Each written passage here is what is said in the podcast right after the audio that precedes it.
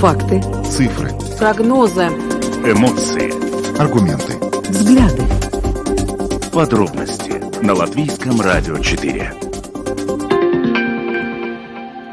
Здравствуйте, в эфире Латвийского радио 4, программа «Подробности», ее ведущие Евгений Антонов и Юлиана Шкагала. И вначале о тех темах, которые мы сегодня обсудим. Ну и начнем, наверное, с главной новости сегодняшнего дня.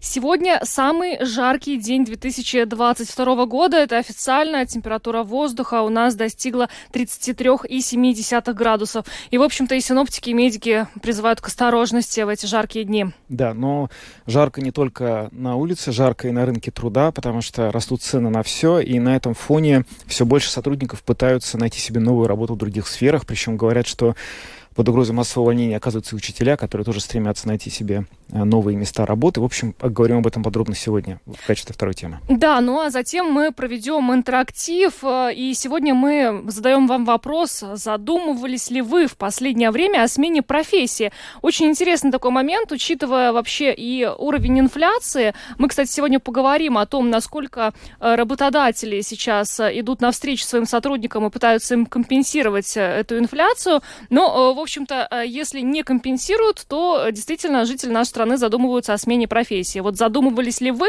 Э, сегодня мы ждем ваших комментариев по телефону 67-227-440 примерно в половину шестого. Да, ждем ваших звонков. После опроса мы поговорим о том, что в мировой экономике и в экономике Латвии становится все меньше и меньше наличных денег. Все чаще нам для наших ежедневных трат, расходов хватает карточки, приложений на телефоне. Это сулит нам многие, дает нам многие возможности, но при этом это и в каком-то смысле опасно. И вот а, немножко об этом рассказывает первый президент Банка Латвии Энрос Репше, который дал интервью программе «Домская площадь», и мы вам представим его мнение по этому поводу. Ну и поговорим о еще одной инициативе э, жителей нашей страны в помощь Украине, украинскому народу. Ну, э, сегодня речь идет о помощи э, украинской армии. Дело в том, что в Латвии начался сбор средств на приобретение для нужд вооруженных сил Украины беспилотного летательного боевого аппарата «Байрактар». И вообще планируется собрать 5 э, миллионов евро для приобретения этого э, беспилотника. Но э, сегодня мы более подробно выясним вообще цель этой инициативы и каковы ожидания ее авторов. Ну и добавлю, что видеотрансляция программы подробности доступна на домашней странице Латвийского радио 4 lr4.lv, на платформе РусЛСМЛВ, а также в социальной сети Facebook, на странице Латвийского радио 4 и на странице платформы РусЛСМ.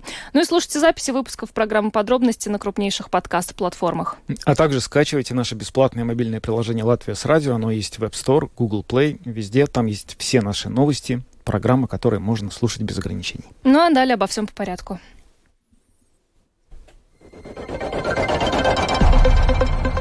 Самые важные темы дня. Подробности –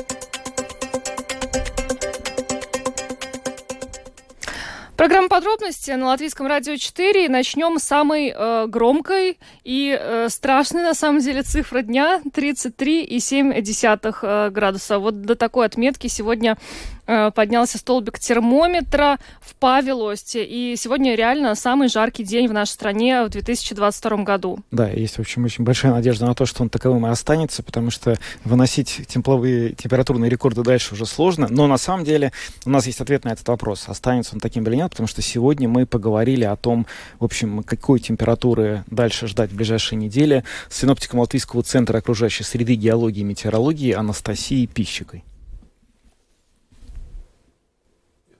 Это жара, которая установилась, надолго ли она? Есть ли какие-то прогнозы на тему того, когда же она наконец отступит? Мы уже этим летом да, пережили не одну волну жары, скажем так. Э, первые плюс 25 у нас были 7 июня, однако первая жара, период жары у нас наступил к праздникам Лига. И затем э, вроде бы время было более прохладное, однако вторая половина июля была жаркой, и сейчас можно сказать, что уже с начала августа мы действительно все время живем э, такое очень теплое, горячее время, можно сказать, было только несколько дней э, до 10 числа августа, когда воздух не прогрелся больше плюс 25 градусов. Однако сейчас, особенно 15 августа, мы наблюдаем и тропические ночи по ночам. Это когда температура воздуха ночью не опускается ниже плюс 20 градусов. И также само в последние несколько дней э, во многих э, станциях у нас побиты рекорды максимальной температуры. И, например, вчера в Добыле было фиксировано плюс 32,4 градуса. И сегодня у нас еще жаркий день, в силе еще красное предупреждение о жаре. Однако завтра уже погода, скажем так, начнет немного меняться. На востоке страны завтра воздух прогреется только до плюс 22-27 градусов, а в западных и центральных районах все же еще будет э, пожарче, да, будет э, и плюс 31 градус. То есть э, предупреждение тоже сегодня уже изменится, и на завтра мы ожидаем, наверное, это будет оранжевое предупреждение для западной части страны. И после этого выходные так же самое, да, как и западная и центральная часть, ожидается не, небольшое такое понижение температуры воздуха, в то же время восточной части еще попрохладнее, плюс 24, плюс 26 градусов. И выходные да, пройдут вот э, так, что у нас уже не будет плюс 30 градусов, ну, только то, что я сказала про завтрашний день. А, на западе плюс 31. А, самый прохладный день ожидается в понедельник. Воздух прогреется до плюс 21, плюс 26 градусов по стране. И, однако, потом, а, скажем так, погода будет похожая. В отдельных регионах может воздух прогреется снова до плюс 27 градусов. Однако такой жары, как в последние дни, не будет уже. Мы не прогнозируем будет уже полегче, а, попроще, будут уже дожди. А мы тоже ожидаем в воскресенье небольшую зону осадков. Однако некоторые модели прогностические да, дают такой прогноз, что со вторника опять ожидается плюс 30 градусов и даже больше, но мы больше ведемся по другим моделям, скажем так, да, наш прогноз пока что до 30 градусов на следующую неделю не намечается, да скажем так. Если сравнивать э, ситуацию в Латвии с ситуацией в соседних странах Европы, где очень э, жарко, там засуха настоящая, жара, насколько это лето, вот, которое сейчас заканчивается, в общем, было теплее, холоднее э, прошлых, по вашим наблюдениям? Да, ну, сравнивать э, периоды лета я сама не берусь, тогда мне надо уточнить у моих коллег-климатологов э, эту информацию, но Нельзя сказать, что наше лето было сухим, да, то есть у нас были периоды гроз и э, были красные предупреждения об осадках, когда у нас очень сильно повышался уровень воды в реках. Например, если я не ошибаюсь, это было во второй половине июня, когда у нас в отдельных реках э, уровень воды поднялся даже на 4 метра. То есть, правда, было очень э, влажно периодами, да, и правда, повышался уровень воды. То есть такой засухи, как в Великобритании и других э, странах Европы, у нас не наблюдается, но температура воды, например, э, в водоемах у нас тоже была достаточно высокой, и э, некоторые озера и прибрежные, да, в заливе некоторые регионы, ну, начинали уже цвести.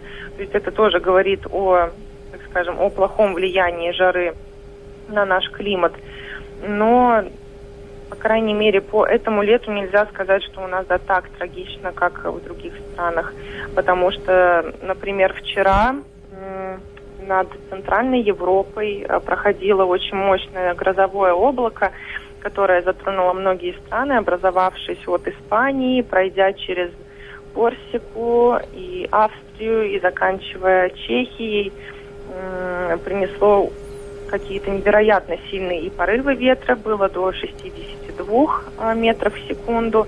Для сравнения, да, у нас, а, наверное, такие самые сильные порывы когда-либо фиксированные э, превышали 40 метров в секунду, да, но 60 это никогда таких сильных ветров у нас не было. И э, там также самое и затоплены многие места, и поломаны линии электропередач, да, затруднено движение, а, например, электропоездов, да, и э, также само там есть и погибшие люди. То есть в таком плане такой катастрофической погоды, да, такого страшного влияния у нас в этом году не было, хотя люди, конечно же, страдают от этой жары и эти тропические ночи, когда люди не могут отдохнуть. тяжело, всем тяжело. И, по крайней мере, сейчас наш прогноз такой, что следующую неделю нам будет легче. Хочется верить, что нам будет легче, как э, говорит Анастасия Пищик, синоптик Латвийского центра окружающей среды геологии и метеорологии. На самом деле она немножко успокоила, потому что я на этой неделе э, в Твиттере э, прочитала пост э, синоптика Яниса Тралиса, который со ссылкой на европейские метеослужбы э, опубликовал э, предположение, что, возможно, на следующей неделе э, в Латвии столбик термометра достигнет даже отметки плюс 35 градусов. Но, к счастью, наш метеоцентр таких прогнозов сейчас пока не дает. Да, да? говорит, что такая действительно есть вероятность, но все-таки это не основное, вот э, на что сейчас закладываются синоптики, считают, что главенствующий прогноз в том, что все-таки будет постепенное снижение температуры, потому что даже 33 это тяжеловато, но как там мы живем в 35, это, я надеюсь, нам не предстоит узнать на следующей неделе. Но медики призывают э, к осторожности. А, и, кстати, э, сегодня, возможно, для многих будет э, развеян некий миф о том, что от жары страдают лишь пожилые люди. Нет, по статистике службы неотложной медицинской помощи эту жару тяжело переносят люди всех возрастов абсолютно, а, и а, здесь э, не стоит быть легкомысленными и полагать, что если вы молодой и здоровый человек, то вы можете находиться на солнце, ну, сколько душе угодно, абсолютно не так, и а, вызовы э, службы неотложной медицинской помощи об этом свидетельствуют. Ну и более подробно сегодня нам о статистике последних дней, а также о некоторых рекомендациях э, рассказала представитель службы неотложной медицинской помощи Инга Витуала. Šajās dienās neatliekamās медицинскās palīdzības dienesta медики неизют. В эти дни медики службы неотложной медицинской помощи не ощущают существенного прироста вызовов. Конечно, каждый день есть пациенты с серьезными признаками перегрева, которым требуется госпитализация. Это примерно от 9 до 15 человек в день, либо с потерей сознания, либо с сильной рвотой и головными болями. За прошедшие сутки в больнице были доставлены 13 пациентов. Это немного меньше, чем днем ранее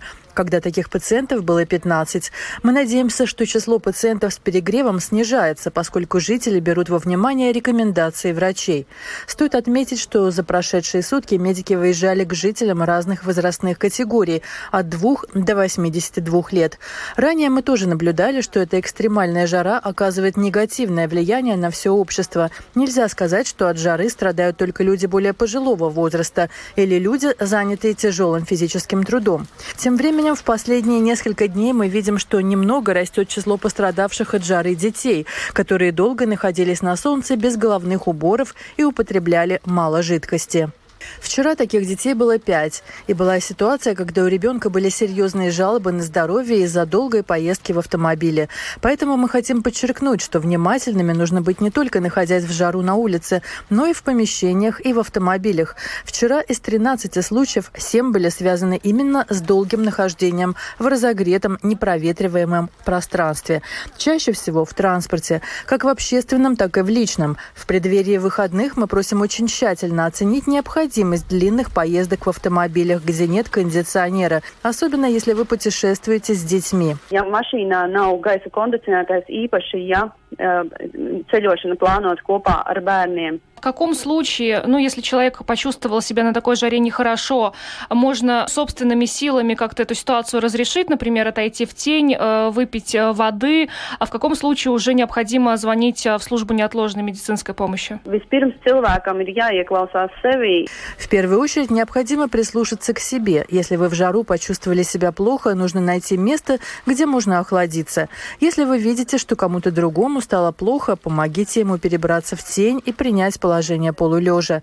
Если вы видите, что человек слишком тепло одет, помогите ему освободиться от лишней одежды и дайте попить. Если есть возможность, можно сделать прохладный компресс или же смочить прохладной водой лоб, шею, грудь. Если все это не помогает, нужно обращаться за помощью к медикам. В выходные дни можно звонить по консультационному телефону семейных врачей 66 01 60 01. Если же симптомы очень серьезные, например, рвота, нарушение сознания или судороги, то нужно незамедлительно звонить в 113. Tad nepieciešams nekavējoties zvanīt uz ārkārtas tālruni 113. Представитель службы неотложной медицинской помощи Инга Витола поделилась с нами статистикой последних дней и также дала некоторые советы для жителей в эту жаркую погоду. Да, будем надеяться, что советы, которые она давала на самые плохие случаи, никому не пригодятся, но все-таки нужно быть бдительным, потому что такая жара, она, в общем, для нас не пройдет последствий. Кстати, мы с ней еще обсудили одну ситуацию с Ингой Витолой. Это, ну, как, правило, в такую жару люди стремятся где-то провести время вблизи водоема, будь то Юрмала, да, или пляж какого-либо озера. Ну и очень часто мы видим там, э, ну, просто огромное количество маленьких детей, в том числе э, родителей с колясками. И вот э, те ситуации, когда на улице плюс 30, кажется, с моря ветерок, но, тем не менее, этот маленький ребенок находится в коляске, это тоже очень опасно, потому что, по словам представителя неотложной помощи, коляска нагревается очень быстро, и этому ребенку может стать э, ну, плохо в кратчайшие сроки, а он маленький, он сказать еще не может, поэтому, в общем-то, и э, с пребыванием где-то на пляже тоже нужно быть внимательными и э, не проводить там слишком много времени э, под э, палящим солнцем. С другой стороны, когда ребенок не может сказать, он хотя бы может громко заплакать. Ну, У взрослых такой возможности нет. Ну, мы уже тоже почти плачем здесь на работе, на самом деле, на этой неделе от жары. Но двигаемся дальше. Переходим к следующей теме и поговорим о том, что происходит на рынке труда в свете растущих цен на энергоносители, растущей инфляции, всего. Э, все эти явления приводят к тому, что все больше людей начинают задумываться о смене работы, о переходе на другую сферу деятельности или просто другую компанию, где бы им больше платили. Это явление не оставило, в общем, в нем участвуют даже учителя, которые тоже начали массово искать новую работу в других сферах в этом году. И сейчас более подробно мы об этом поговорим со специалистом по привлечению талантов Nextra Латвия Кариной Чеглаковой, которая с нами сейчас на видеосвязи. Карина, здравствуйте. Здравствуйте, добрый Здравствуйте. А, Карина, ну давайте начнем, может быть, а, а, с желания или возможности работодателей компенсировать своим сотрудникам рост инфляции. Понятно, что не у всех это получается, поскольку и у работодателей, у компаний сейчас тоже растут затраты и, на энергоресурсы, и на все остальное. Но я так понимаю, что разработаны некие рекомендации для работодателей в тех случаях, когда они своим сотрудникам не могут э, организовать прибавку к зарплате, да, и для того, чтобы сотрудников не терять, идут на какие-то хитрости или как их можно назвать? Ну, начнем с того, что нужно понимать, что если работодатель не повысит зарплату сотрудникам, то они, конечно же, будут искать э, другое место работы. И в этом году инфляция составляет уже порядка, как мы знаем, 20%, и тоже, как мы знаем, э, что прогнозируют еще больше. И очевидно, что проблема не исчезнет, и уровень благосостояния людей только снизится. И все мы хотим жить, конечно же, а не выживать, да, и поэтому сотрудники либо сами попросят прибавку, либо начнут искать другое место работы. А наш совет, как HR-компании, это говорить о повышении зарплаты нужно прямо. И если работодатель не может поднять зарплату прямо сейчас, значит, нужно обсудить, когда такая возможность э, предоставится. И что вообще работодатель может сделать сегодня, чтобы поддержать сотрудников. И при нынешнем Э, дефиците кадров, да, как мы знаем, э, если сотрудник уйдет, то найти ему замену на ту же самую зарплату будет еще труднее, чем удержать самого, самого работника. А как показывает наш опыт, э, что обычно прибавка к зарплате составляет около 10-15%. И если же сотрудник, скажем так, сотрудника перекупает другая компания, то он может рассчитывать на то, что он начнет получать на 20-30% больше, чем он зарабатывает сейчас. А, особый риск для латвийских предприятий составляют уже также и зарубежные компании, поскольку сейчас есть возможность трудиться удаленно, и многие талантливые специалисты просто предпочитают работать на западноевропейские и скандинавские компании, так как там, конечно же, выше зарплаты. Угу. Вот.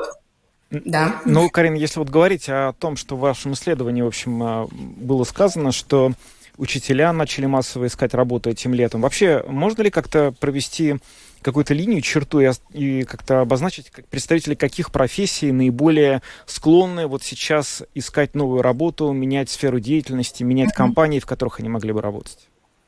Ну да, сейчас э, и в дальнейшем, особенно во втором полугодии, придется тяжело это именно как раз-таки государственным э, институциям. И если, например, частный бизнес еще может как-то там пересмотреть бюджеты, да, чтобы избежать там банкротства или массовых увольнений, то госсектор, по большому счету, уже ничего не может изменить в своих финансовых планах, да.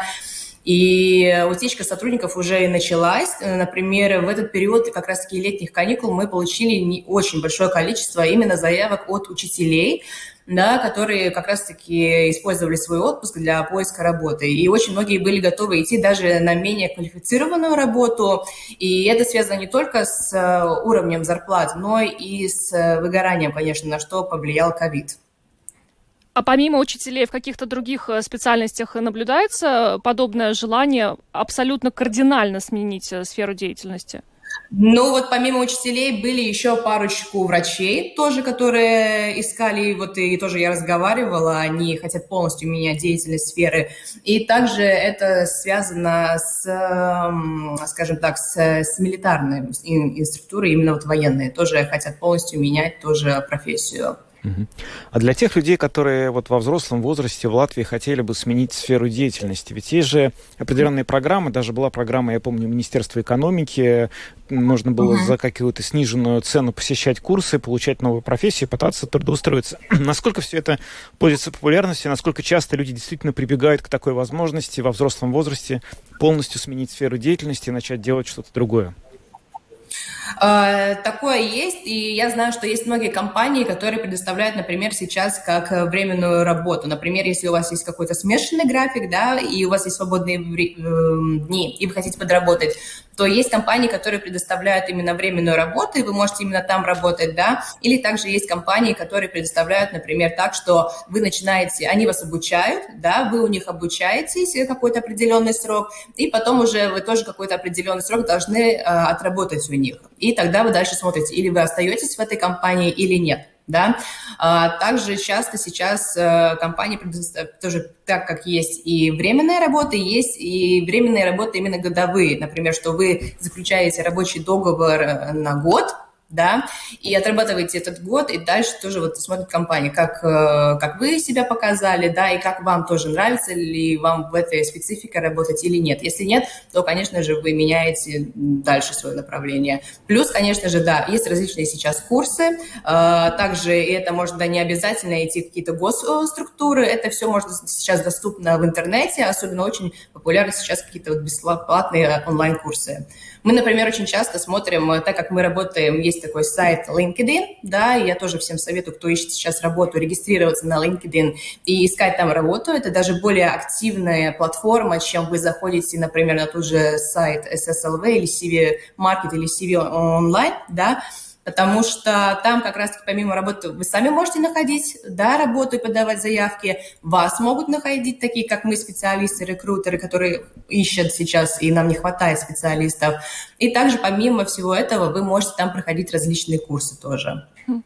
Карин, ну насколько вообще это сложно сейчас э, переквалифицироваться? Вот вы уже упомянули врачей. Я, честно говоря, с трудом представляю, как врач который там почти 10 лет учился вообще для того, чтобы работать по специальности. Потом сколько-то лет отработал.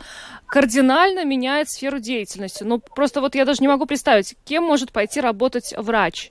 И для того, чтобы еще ну получать зарплату э, не, не меньшую, чем, чем э, на должности, на специальности врача. Угу. Дело в том, что чаще всего, например, вот такие специ... специалисты, как врачи, учителя, они также, также часто уходят не потому, что вот им зарплата маленькая или что-то не устраивает, они чаще всего также уходят именно от того, что они устают работать именно с людьми. И как мой опыт показывает, как я тоже а, разговаривала с специалистами из этих сфер, чаще всего они говорят, что они хотят именно работу найти ту, где не надо коммуницировать с людьми, да, и к сожалению, к сожалению, очень, ну, очень трудно для таких специалистов как бы найти работу, поменять вообще сферу деятельности, да. Это тогда, как я уже упоминала раньше, да, э, они просто тогда идут на работу более ниже, как скажем так, должности, да, и работают, например, как вот на склад, не знаю, где-то на завод, идут тоже работать, где именно вот меньше нужно контактировать с людьми. Да, ну что ж, Карина, большое вам спасибо за интервью. Карина Челглакова, специалист по привлечению талантов Nextra Латвия, была с нами на видеосвязи. Еще раз спасибо, хороших вам выходных. Спасибо, спасибо и вам также. Спасибо. Да, всего доброго. Интересно. Но на самом деле сейчас интересно услышать точку зрения наших уважаемых слушателей. Мы проведем опрос и просим вас звонить и рассказать нам, задумывались ли вы в последнее время о смене профессии. 67227-440. Ну вот я могу сказать, что, по-моему, очень многие сейчас задумываются о том, чтобы сменить, если уж задумываются, чтобы сменить профессию, то меняют на IT, потому что есть довольно много курсов э, для того, чтобы стать, например, программистом или тестировщиком или что-то в этом духе. По крайней мере, я точно знаю людей, которые пытались это сделать, пройдя обучение, в том числе с помощью вот программ а, того же Министерства, того же Министерства экономики Латвии, освоить эту профессию и пытаться по ней чем-то заниматься. Ну, мне кажется, нужно быть очень смелым человеком для того, чтобы, ну, не, не знаю, проработав э, по специальности там 10, 20, 30 лет, потом кардинально все поменять. Притом, э, ты же не знаешь, получится ли у тебя в этой новой сфере, да, и понравится ли тебе, ну, мне кажется, это очень-очень сложно. Ну, это правда, да. Э, телефон прямого эфира 67227-440. Напоминаю, наш вопрос сегодня звучит так. Задумывались ли вы в последнее время о смене профессии? По разным причинам. Или из-за выгорания, или, может быть, из-за низкой зарплаты, или вот вам э, работодатель э, прямо сказал, что не сможет компенсировать инфляцию. Кстати, это тоже сейчас очень актуальная проблема. Ну да, вот, кстати, тема выгорания, она может быть причиной того, что человек реально бросает все и начинает начинает а, вдруг искать другую работу. А, добрый вечер, говорите вы в эфире. Алло, добрый вечер. Добрый. Добрый. Добрый. А вот меня сменить профессию застала, заставила сама жизнь. Mm. Поскольку, значит, э, в моей семье были больные, и я убедился, что наша медицина, она практически на нуле, и ничем помочь не может – и спасение значит, утопающего э, дело рук самого утопающего. И э, я сам был конструктор, электронщик, да, да. И э, мне пришлось заняться разработкой аппаратуры для лечения. И я лечил своих больных, вот, э, ну, близких. Вот. И потом постепенно-постепенно, значит, вышел на, ну, на определенный уровень. То есть вы основали как бы собственный бизнес, вот, который вырос из того, что вы столкнулись с невозможностью вылечить ваших родственников. Конечно, ну, бизнес, э, дело тут не в бизнесе, а дело, ну, безысходности. Ну, бизнес, дело, да. да. Но это очень интересная да. история, конечно. Да. Такое, да. Спасибо. Да, Спасибо. Спасибо за ваш звонок. 67-227-440, телефон прямого эфира. Э, призываем вам э, звонить в нашу студию прямо сейчас и рассказать нам, э, задумывались ли вы в последнее время о смене профессии кардинальной, по разным причинам. Ну вот ситуация, когда, что называется, жизнь заставляет менять, она на самом деле действительно помогает некоторым людям как-то принять сложное решение, потому что когда тебя, грубо говоря, никто не клюет, никакой петух, то, наверное, очень сложно взять и сломать установившийся, установившийся какой-то миропорядок, который у тебя уже есть, и взять и пойти на что-то совсем новое, на какой-то риск.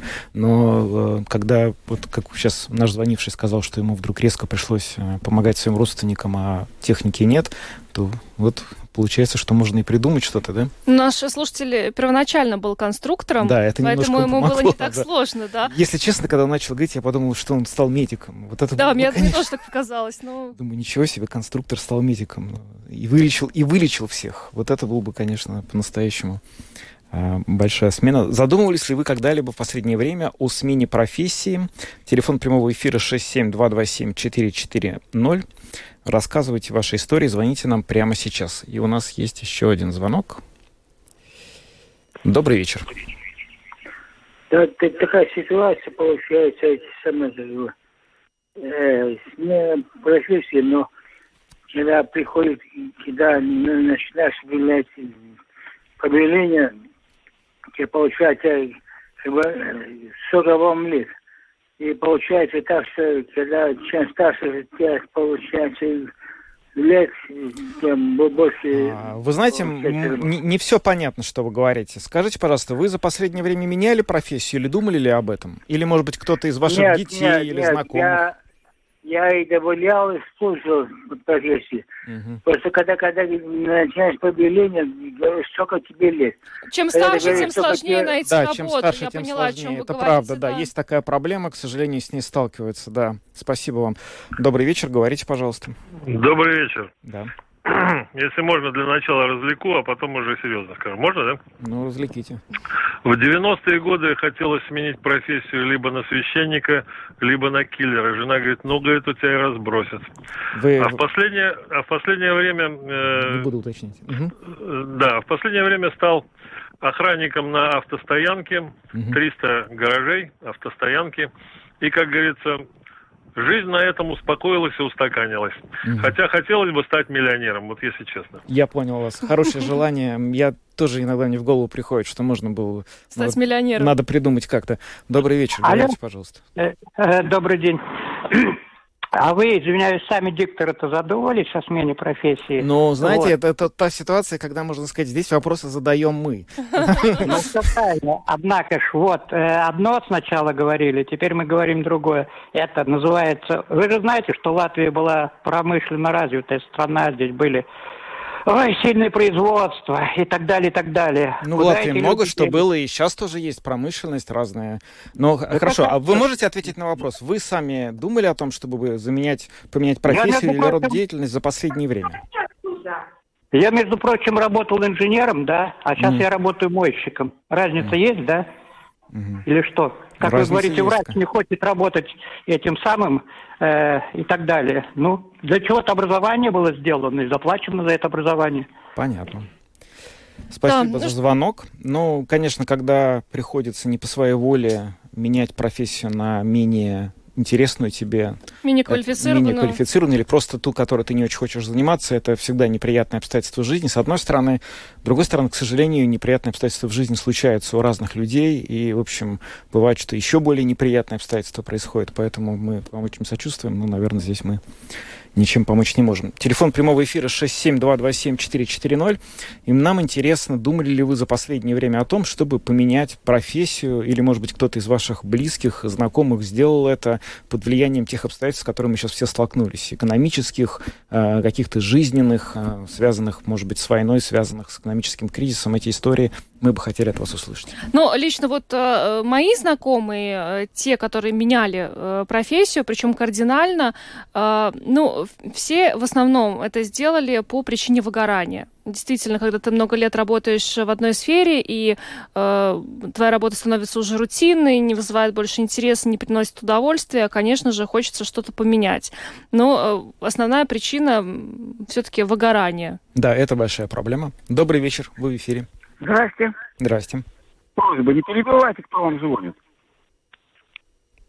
Я вас слушаю. А, попросили не перебивать. Ну, э, в общем-то, мы э, просто проводим интерактив и призываем отвечать э, на поставленные нами вопросы. Если что-то случается не по теме, то мы вынуждены перебивать, дабы не терять эфирное время. Ну что ж, спасибо всем тем, кто принял сегодня участие в нашем интерактиве. Будем надеяться все-таки, что жизнь не заставит менять профессию, если, особенно если она любимая профессия. И... Да, и что в рамках выгорания, о котором мы сегодня несколько раз сказали, все-таки всем, кто чувствует это выгорание, удастся найти какие-то стимулы для того, чтобы продолжить оставаться в профессии, потому что, опять же, как показывает опыт некоторых моих знакомых, которые думали, что у них выгорание, и нужно срочно все менять, уходить, потом они нередко жалели, потому что оказывалось, что это выгорание было просто какой-то усталостью, от которой нужно было отстраниться, и все становилось нормально.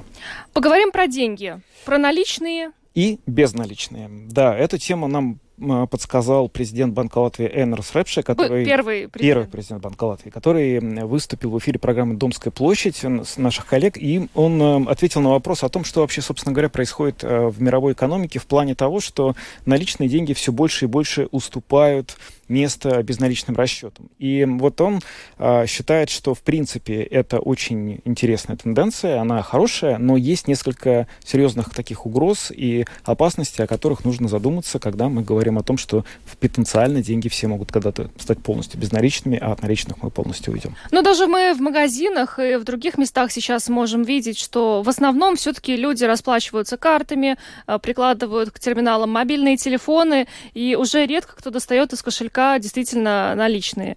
Я сама лично, ну, практически отказалась от налички, так удобнее, кажется, да, и но мне трудно на самом деле представить, что в какой-то момент мы отказываемся от нее полностью. Мне тоже. Но сначала давайте послушаем, что рассказал господин Рэпш, а потом мы обсудим это. Сейчас наличные деньги в обороте это около 10% всего. Остальное это расчеты безналичные. Как вам кажется, через 20 лет, может быть, мы будем вспоминать просто про бумажные деньги, что у нас был такой период в истории?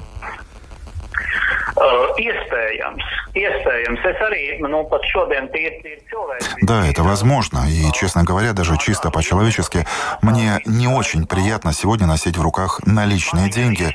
Мне они кажутся немного нечистыми. И, конечно, наличные деньги сейчас нужны в очень редких случаях, когда, например, нет карточного терминала у какого-то магазина, чтобы рассчитаться за покупку. Сегодня, если говорить в целом, мы привыкли рассчитываться не только кредитными пластиковыми картами, но даже с помощью телефонов. Все это, конечно, очень удобно. Поэтому когда-то наличные деньги исчезнут, и это будет, наверное, очень закономерно. Но есть и такая вещь, которой я немного опасаюсь. Я боюсь, что в условиях современных технологий, когда буквально все разрешено, защита личных данных человека подвергается угрозе.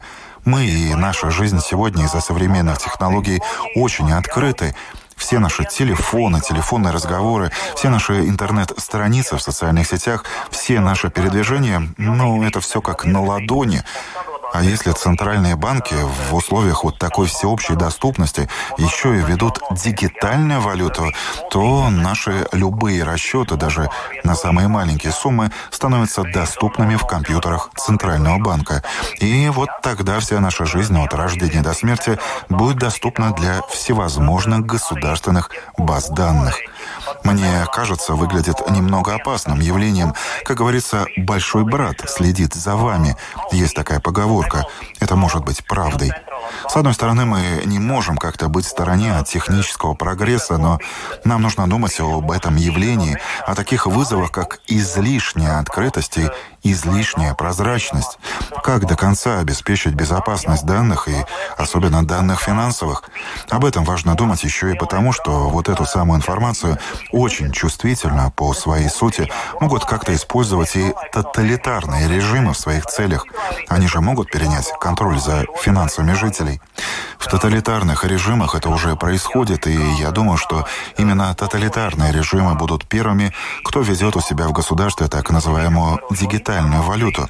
Это дает дополнительный контроль и также возможность очень быстро, буквально в один момент, блокировать все денежные средства населения, буквально с помощью одной только подписи.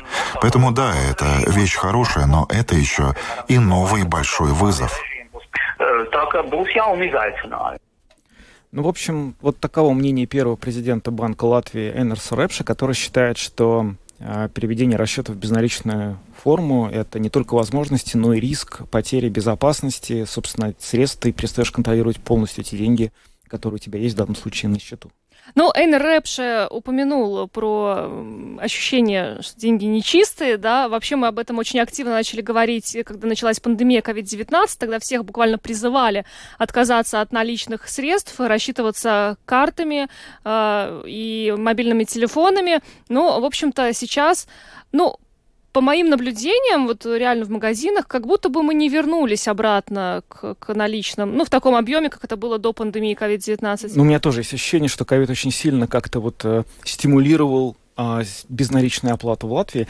А вообще происходит сейчас очень интересная такая тенденция, как-то в мире она нарастает, что вот это вот использование безналичных расчетов, оно как будто тоже делит мир на две неравные части. Есть, условно говоря, мир богатый, развитый, который все больше и больше становится безналичным. Вот в странах Северной Европы, в Швеции, Норвегии, там близится к 100%, ну, за 90 уровень безналичных расчетов и наличность почти не используется. И при этом страны, которые, грубо говоря, в роли догоняющих, они, наоборот, во-первых, очень много пользуются наличными, а во-вторых, они все чаще и чаще прибегают к таким способам расчетов, которые трудно контролировать и верифицировать.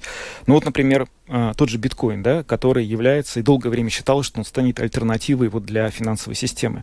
Ну, вот страна Сальвадор была, стала первой страной, это страна Латинской Америки, которая в прошлом году в сентябре официально сделала биткоин своей валютой и стала в ней принимать расчеты. Закупила огромное количество биткоина, по тем, в общем, огромным деньгам, которые... То есть теперь тогда... у них одна единственная валюта? А у них не было никакой. У них не было своей валюты вообще. Они ввели просто вот биткоин и сделали его, значит, эм, единственной валютой. А произошло это потому, что Сальвадор живет с того, что большое количество рабочих э, из этой страны уезжает на заработки в Соединенные Штаты и присылает эти платежи. И э, они платят большие комиссии, потому что банки берут традиционно комиссии за эти все перерасчеты. И тут новый президент, там, молодой такой, активный, сказал, а давайте мы это будем делать через биткоин. И это же без всяких комиссий. Ну и началась эта история. Значит, они стали пытаться это все как-то построить, сделать там целые деревни биткоина. Потом была идея города биткоина. И сейчас там совершенно мегаломанский проект. Они собираются построить некий биткоин-сити около вулкана работающего. И э, энергия этого вулкана будет питать фермы, которые будут майнить биткоин. Все это будет его создавать. Но есть только одна проблема, что с того момента, когда это все было закуплено, э, биткоин упал в цене там примерно втрое. И э, это такая оборотная сторона вот всех этих рисковых инвестиций, о которых люди, которые эти инвестиции э, вкладываются в них, они не думают, когда эти деньги вкладывают. Сейчас очень э, похожая история происходит в США, например, с чернокожим населением, которое является основным покупателем биткоинов и вообще криптовалют, потому что для них, когда курс постоянно рос, э, криптовалюты казались вот тем местом, где они могут вложить деньги и быстро получить отдачу а потом это все рухнуло. И теперь там огромные долги, и никто не знает, что с этим делать, потому что ну, им отдавать не с чего. Они покупали биткоин именно для того, чтобы что-то заработать и перепродать дороже. А как теперь компенсировать, неясно. В общем, это очень такая сложная история. С одной стороны, этот э, Э, новый мир э, дивный, он создает нам новые финансовые возможности, открывает новые двери. С другой, это все эти возможности таят в себе огромные финансовые риски. И, в общем, э, мудрые инвесторы говорят никогда не вкладывать деньги, которые вы не готовы потерять. Кстати, э, Европейский Центробанк в прошлом году тоже ведь запустил э, проект цифрового евро. Э, правда, это был пилотный проект, и тогда, я помню, мы связывались с Банком Латвии, и они уверяли в том, что, в принципе, это как один, одна из возможностей, но ни в коем случае этот цифровой евро, цифровой кошелек не заменит реальные деньги, наличные деньги. То есть в Европе пока об этом речь не идет. Да, но интересно, тем не менее, что мы об этом поговорили. Но есть и еще одна тема, связанная с деньгами, которую мы сегодня хотели с вами обсудить. Сбор средств. В Латвии начали сбор средств на беспилотник «Байрактар» для Украины.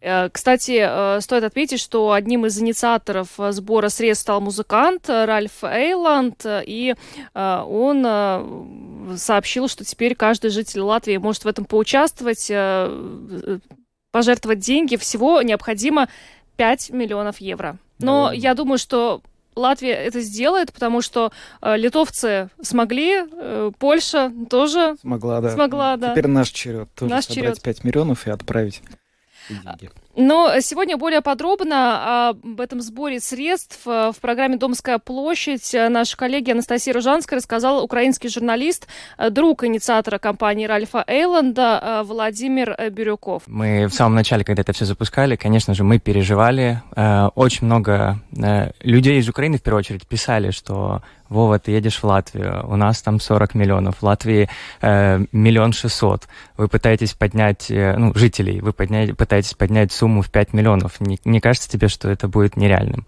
Я говорю, мне кажется, это будет реальным, просто при большом желании, при э, том, что ты находишься среди классных людей в Латвии, потому что я тут уже не первый раз, раз 25-й, наверное, если не больше. Вот. И первые минуты старта вот этого всего меня очень удивило, что в какой-то момент было 10 тысяч, я обновил, и стало 15. То есть буквально за минуту, я думаю, или это 5 тысяч кинул кто-то один, на пожертвование, или просто это вот такой вот волной. И я выдохнул и говорю, ну, наблюдаем. Знаю, что не надо ставить какие-то цифры, чтобы, ну, там, дни, да, собрать, там, за 3 за 4 дня.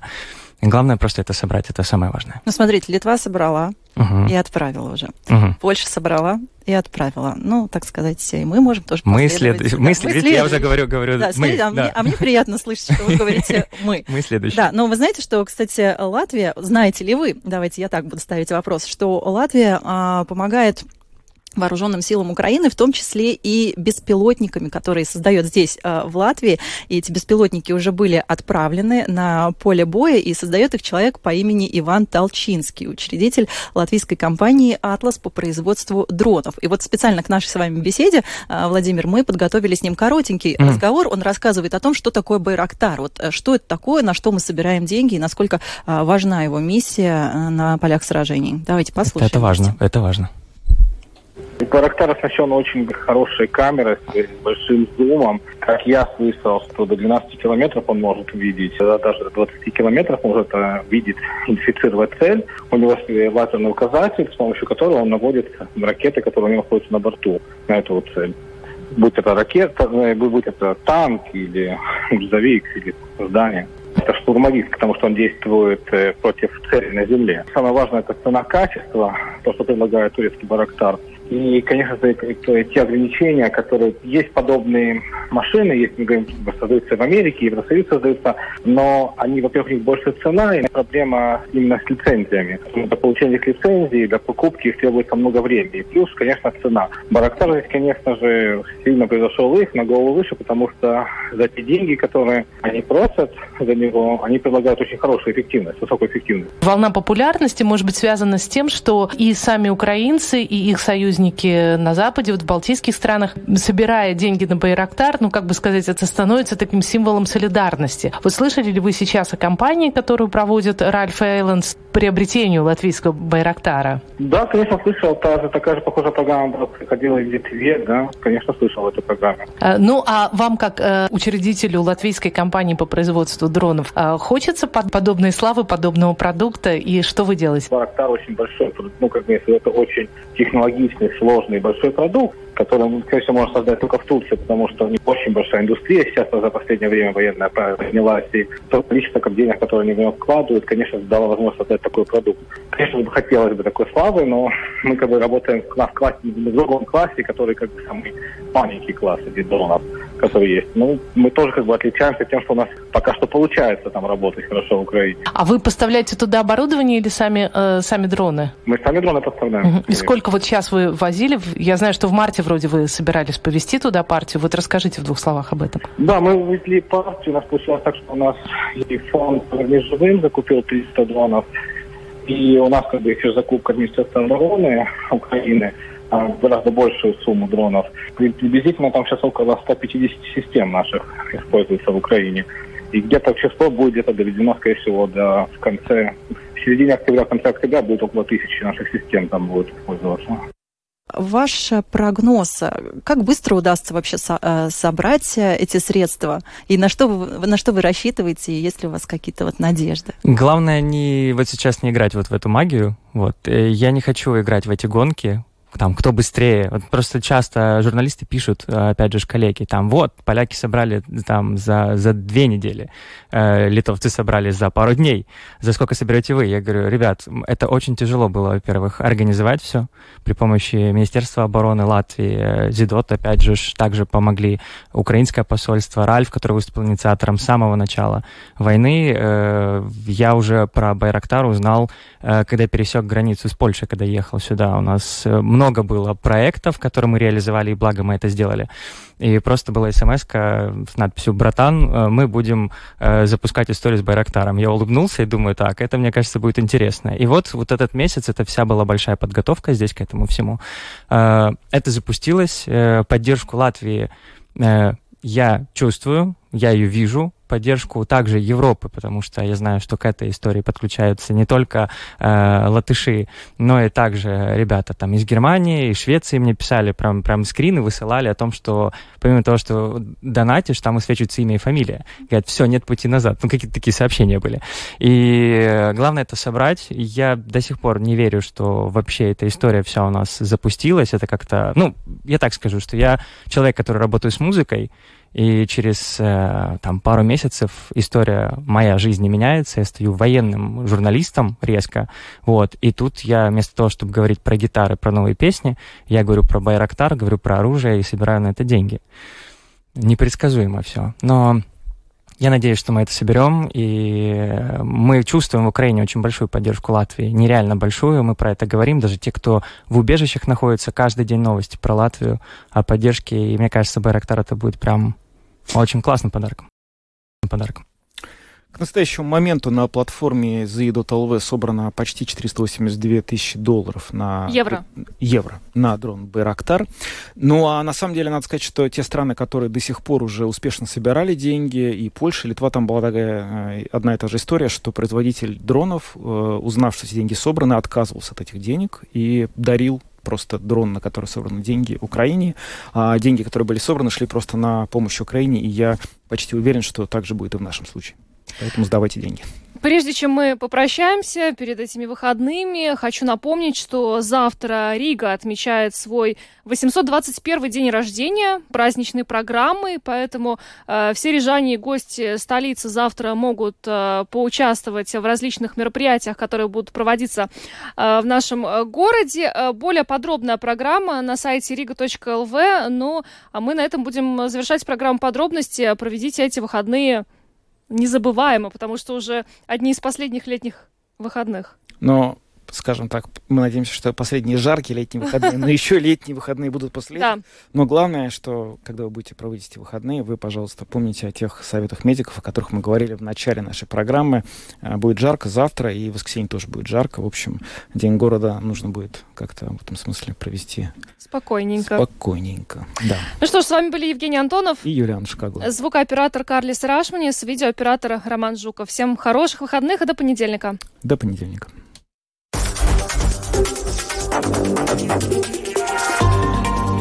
Латвийское радио 4. Подробности по будням.